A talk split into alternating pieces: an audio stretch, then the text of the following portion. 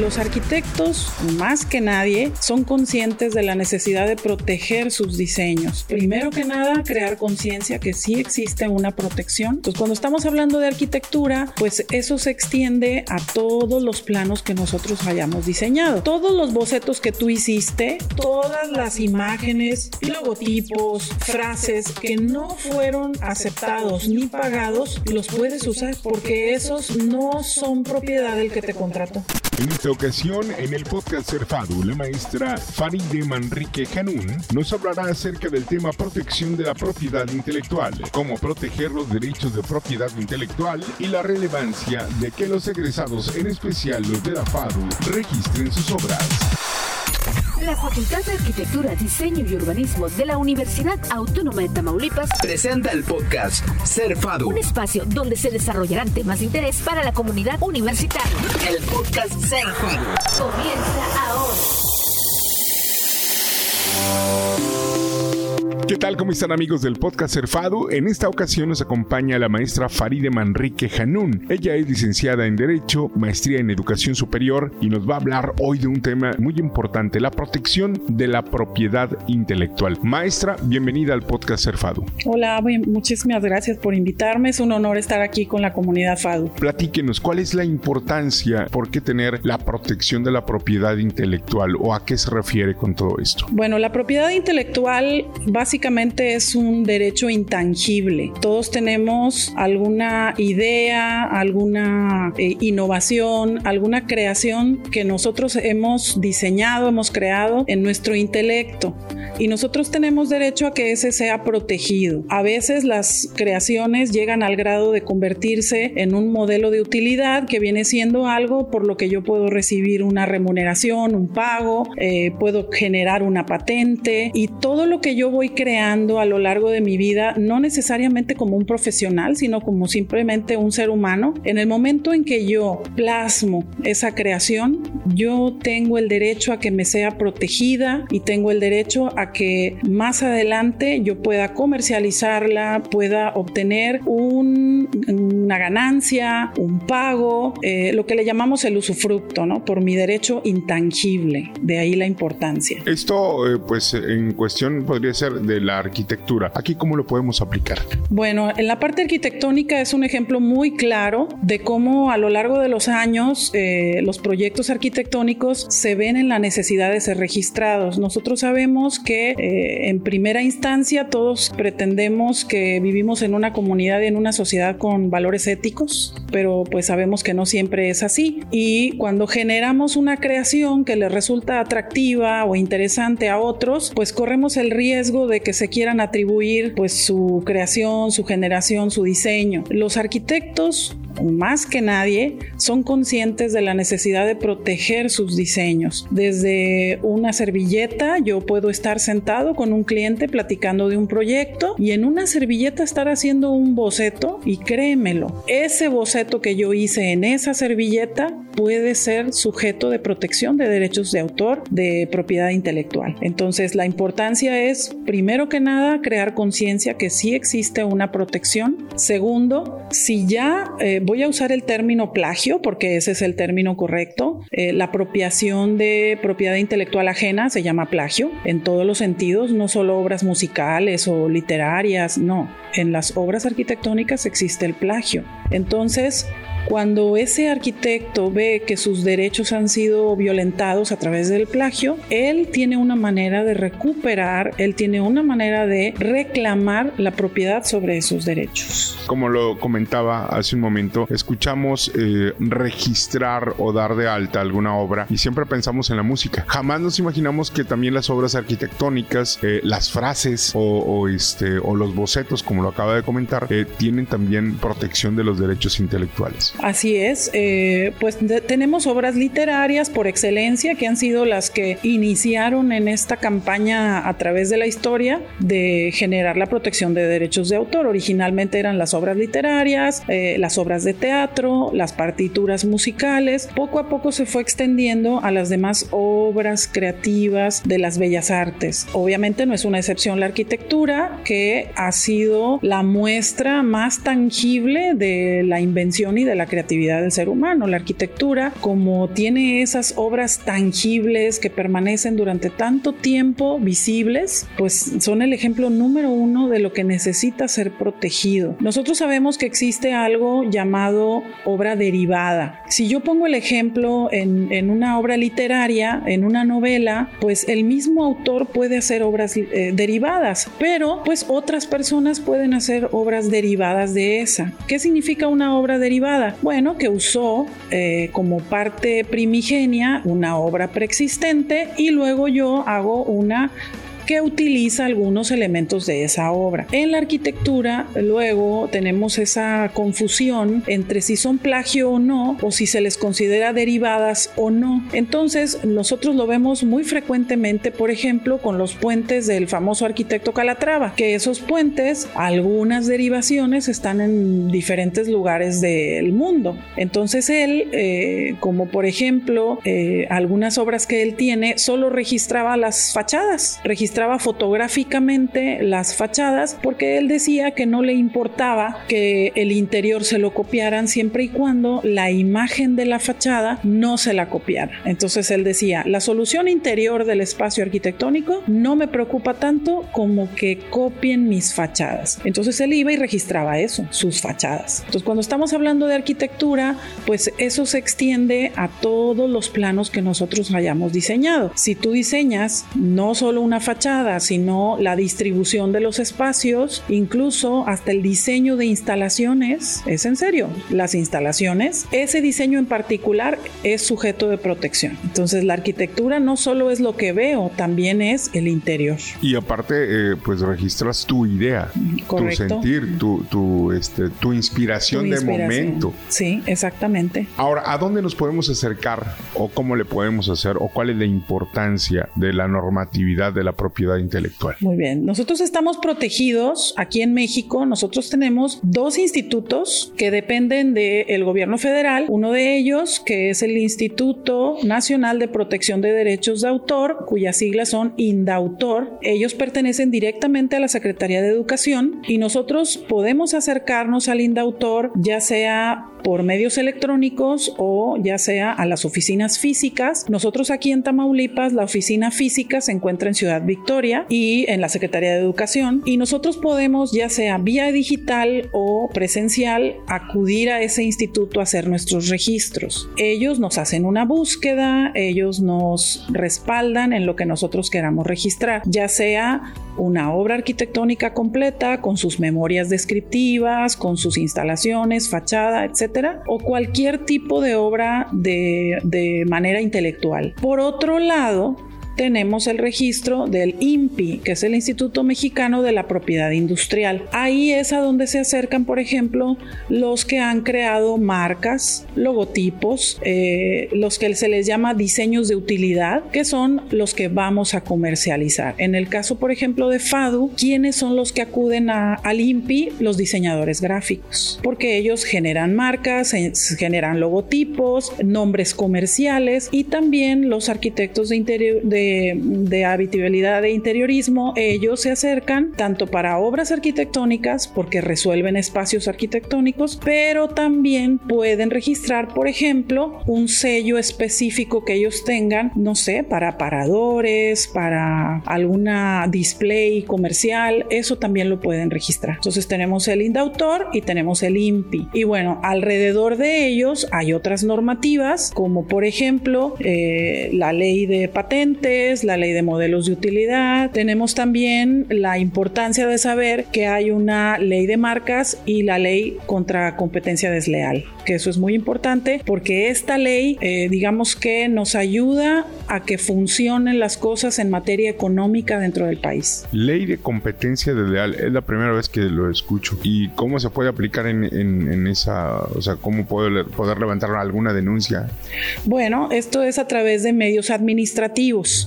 Nosotros nos acercamos, insisto, al INDAUTOR o al INPI, pero recordemos que es un proceso. Si nosotros no hemos hecho el registro, tenemos que probar que somos los autores. ¿Cómo lo probamos? Bueno, con todo el antecedente de bocetaje, por ejemplo, si son medios digitales, si nuestro diseño está en nuestra computadora o se lo hicimos llegar a un cliente y nuestro cliente no tuvo manera de registrarlo, cosa que es conveniente siempre recomendar. Incluso yo eso comento a los diseñadores gráficos que extiendan su servicio cuando ofrecen la elaboración de una marca o de un nombre comercial, que extiendan su servicio y les proporcionen también todas las facilidades para que hagan el registro. ¿Qué pasa cuando un diseñador gráfico se aviva y registra el logotipo de una marca que no le corresponde? Bueno, hay manera de comprobar. ah, ok, pero es el diseñador de, logotipo y todo. Eh, bueno, hay que ver. Si fue una obra por encargo, por ejemplo, si tú estás trabajando para un cliente y es una obra por encargo, la ley protege a tu cliente. Eh, nosotros siempre de manera legal debemos hacer un contrato de obra por encargo. Si somos, por ejemplo, unos profesionales independientes, se hace un contrato de obra por encargo. Hay maneras de probar, puede ser con testigos, puede ser con los anticipos que se dieron y los conceptos por los cuales se dieron esos anticipos y a final de cuentas el cliente tiene esa protección de lo que él contrató. Por otro lado, si se diera el lamentable caso de plagio entre profesionales, entre pares de diseñadores, pues la forma más fácil de comprobarlo es viendo todas las ediciones que se hicieron en el producto digital. El que tiene la más antigua edición se supone pone por parte de las autoridades que es el creador. Entonces ahí es muy importante, también esa es una recomendación para tanto arquitectos, diseñadores e interioristas que tengan los respaldos en archivos digitales perfectamente configuradas con fechas de edición. Eso es importantísimo. Cuando vas a deliberar, eh, con minutos de diferencia, ya sabemos quién fue el autor.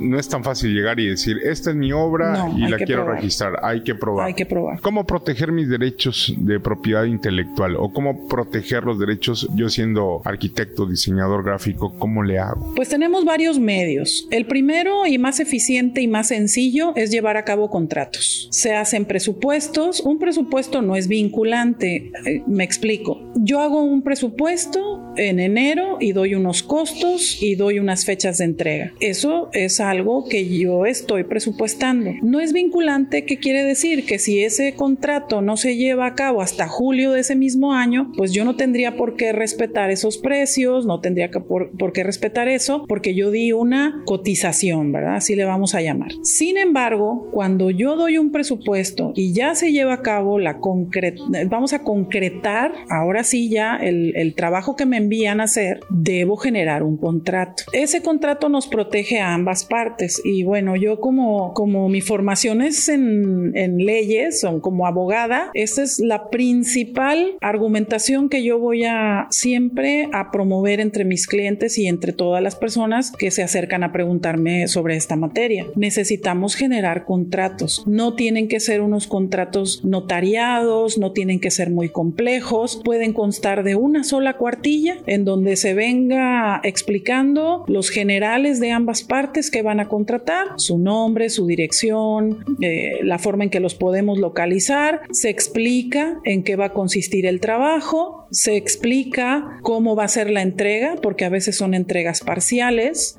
a veces es una sola entrega, los plazos de entrega y cómo se va a llevar a cabo el pago. Entonces necesitaríamos esos tres, cuatro elementos, describir las partes del contrato, de qué, cuál es el objeto del contrato, o sea, para qué estoy contratando, cómo voy a entregar lo que me están encargando y cómo me lo van a pagar. Entonces con esos cuatro elementos y bueno, ya firmamos, tenemos unos testigos, porque muchas veces, eh, no voy a decir que por pereza, más bien por eh, cuestión de practicidad, muchas veces las personas no hacen contratos o creen justamente en la palabra, pero pues como inicié esta conversación, a veces no encontramos en la sociedad los mismos valores que nosotros tenemos. Entonces, número uno, protegernos con un contrato que puede ser de prestación de obra específica, ese sería uno. Y otro, obviamente, registrando ese producto. Cuando yo hago algo por encargo, debo entender que el propietario de los derechos de explotación es el que me contrató. Por ejemplo, me piden que yo haga una marca comercial si soy diseñador. Me piden que haga una casa habitación si soy arquitecto. Esos trabajos le pertenecen al que me contrató, pero todos los diseños que yo haga hasta llegar al diseño que mi cliente está conforme, fíjense lo que estoy diciendo, esto es muy importante. El diseño final es aprobado por mi cliente,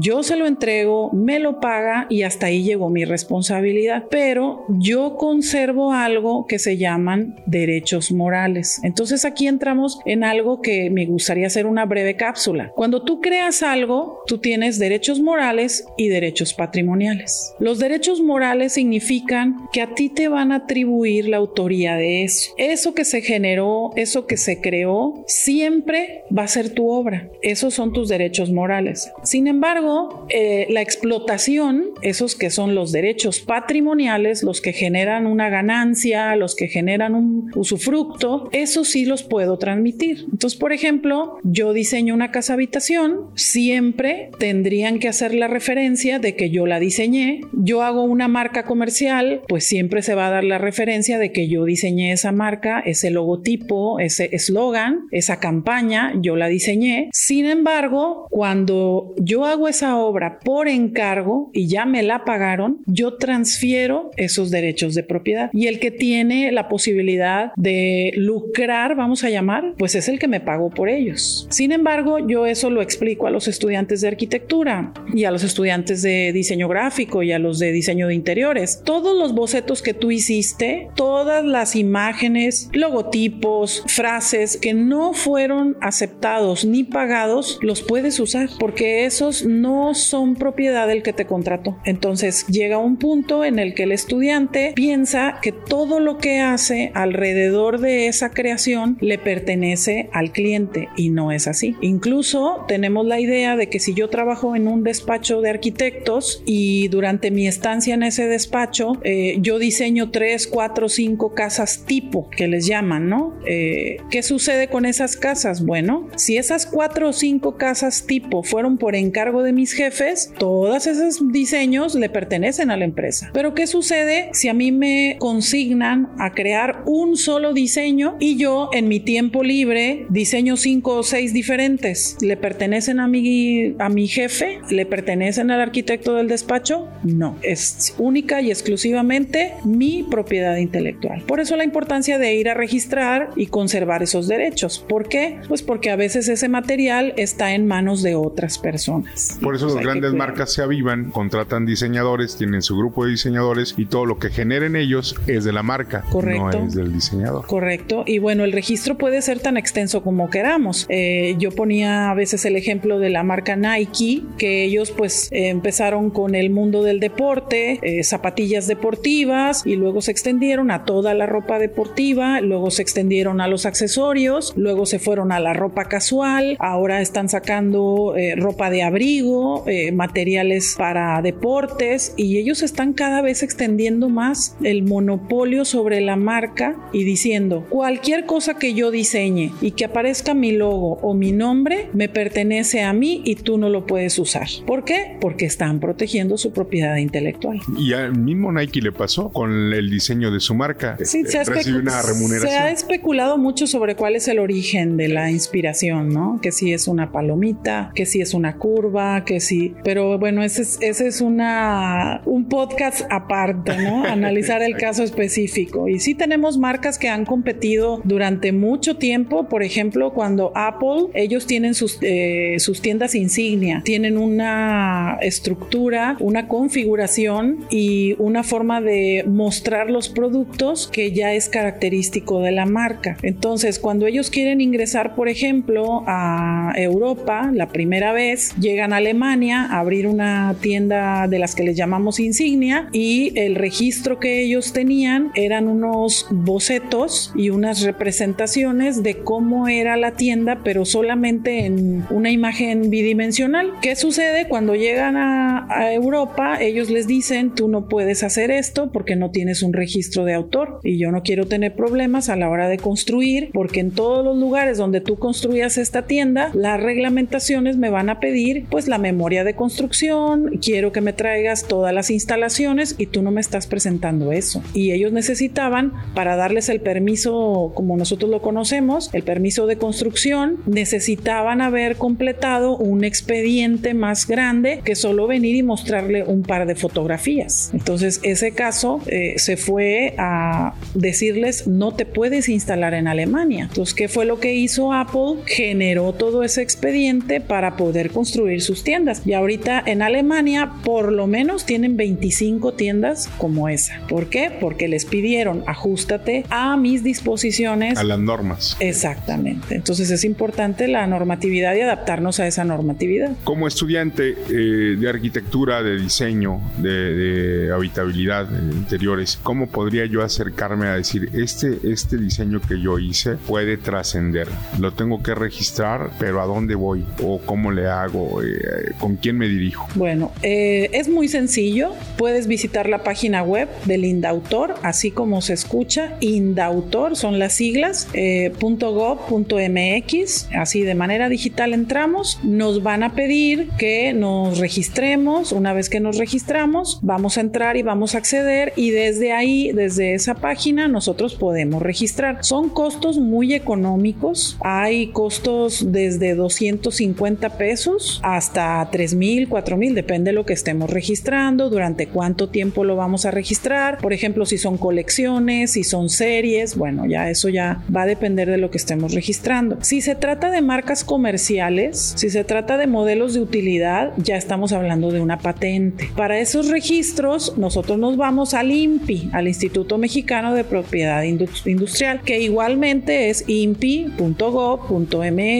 Entramos al sitio web y ahí vamos a encontrar otra vez, nos piden que nos registremos, pero ahí sí nos piden que nos demos de alta y saquemos una clave. Nos van a pedir nuestra CURP, nos van a pedir un poco más de información y estando registrados en el INPI, ahora sí ya con mi clave que me van a dar ellos, entro al mundo del registro de patentes y de propiedad, pero con modelos de utilidad. Porque recordemos que para el indautor es el modelo intelectual, vaya o no a comercializarlo. En cambio, en el INPI es un modelo de creación intelectual, pero que sí voy a comercializar. Entonces, digamos que eh, la importancia del segundo es que quieren tu registro porque tú vas a estar económicamente recibiendo y entonces ahí te van a ligar con Hacienda, te van a ligar con propiedades industriales y con la ley de la competencia. Entonces es importante que sepamos esa diferenciación. Tú como estudiante vas, abres esas páginas, registras. Ahora sí, si por ejemplo vamos a suponer que tú tienes un modelo de emprendimiento que quieres registrar, bueno, ahí ya va a variar. Hay unos modelos de emprendimiento que los mismos estudiantes han hecho eh, y van desde igual 500, 600 pesos hasta 3 mil, 5 mil, dependiendo lo que está abarcando ese modelo. Hablábamos del ejemplo de Nike. Ellos pagan muchos millones porque tienen muy amplia su cobertura. Entonces, eh, en la Facultad de Arquitectura hay una asignatura que lamentablemente en este momento es una asignatura de las que se les llaman optativas, en las que los estudiantes de diseño gráfico y de diseño de interiores estudian todas estas cosas. La, la materia optativa se llama aspectos legales del diseño, que yo tengo el honor de impartir y mis estudiantes al terminar nuestro curso eh, se van convencidos y, y, siempre es la misma expresión y, y, lo dicen, profesora, esta materia debería ser obligatoria. Y bueno, tengan tranquilidad que eh, ahorita la universidad está pasando por un momento de reforma curricular y ya está contemplado que sea una materia obligatoria cursarla. En el programa de arquitectura también tienen aspectos legales de la arquitectura y también la carrera en línea sí tiene su materia dentro y como obligatoria aspectos legales. Entonces porque, hay que instruirnos. Porque aparte de que se van instruidos y, y que y se van sabiendo qué es lo que se tiene que hacer, se van protegidos, que es lo más importante para ellos en su propiedad intelectual, en lo que realicen en ese momento o lo que vayan a hacer a futuro.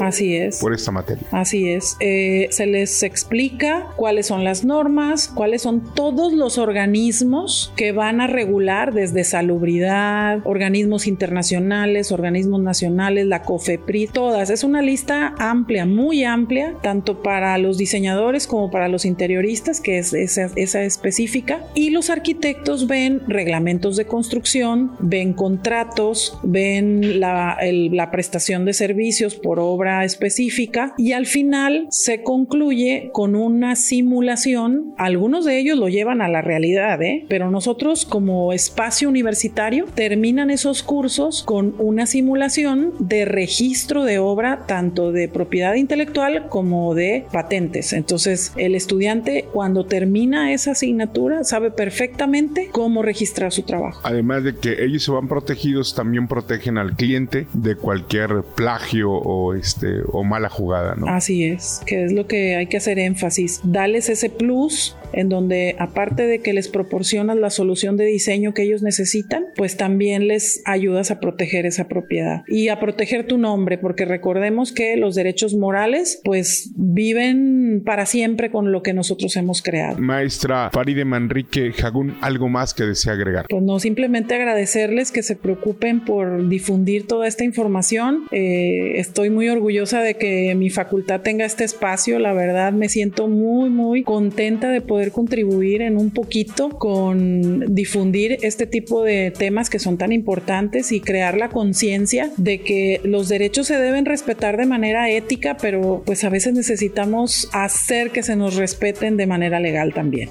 Excelente, muchísimas gracias. A ustedes. Escucha el podcast a través de Amazon Music, Spotify y Apple Podcasts. La Facultad de Arquitectura, Diseño y Urbanismo de la Universidad Autónoma de Tamaulipas presentó el podcast Cerfado.